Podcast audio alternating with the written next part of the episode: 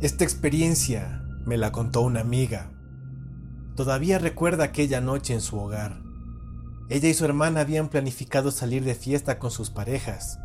Su hermana estaba maquillándose frente al espejo de la sala, mientras que ella hablaba por teléfono con su novio, sentada cómodamente en el sillón. Reía y le contaba a él sobre una experiencia cómica que le había sucedido en la mañana.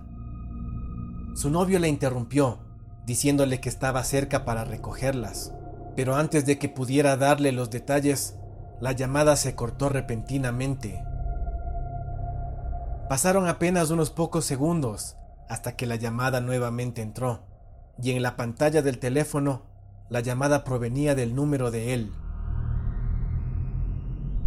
Ella le preguntó lo que había pasado, aunque no hubo ninguna respuesta.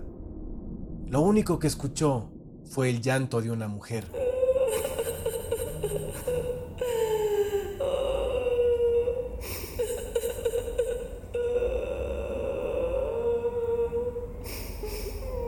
Escuchaba eso, creyendo que se trataba de una broma de su novio, por lo que le seguía la corriente, riéndose de aquella situación.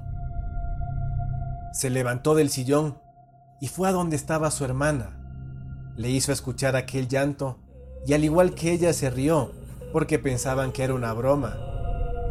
Nuevamente tomó su teléfono, pero empezó a molestarse porque ya habían pasado varios minutos y ese llanto era lo único que escuchaba, por lo que la broma ya había dejado de ser graciosa. Le dijo a su novio que parara, aunque nada cambió. La mujer seguía llorando por el teléfono. El timbre de la casa sonó y ella fue a abrir la puerta. Curiosamente miró a su novio parado en la entrada. Él se disculpó con ella y le explicó que hace varios minutos se había quedado sin batería y que por esa razón la llamada se había cortado. Ella sonrió y no le creyó, pues estaba con la llamada justamente en ese momento. Él le indicó su teléfono, el cual no se prendía por nada, pero ella seguía escuchando aquel llanto proveniente de la llamada de su número. Le pasó su teléfono para que él pudiera escuchar. ¿Quién es?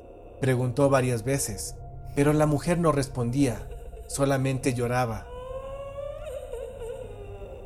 En los ojos de él se notaba un asombro, sin tener una explicación para lo que estaba sucediendo.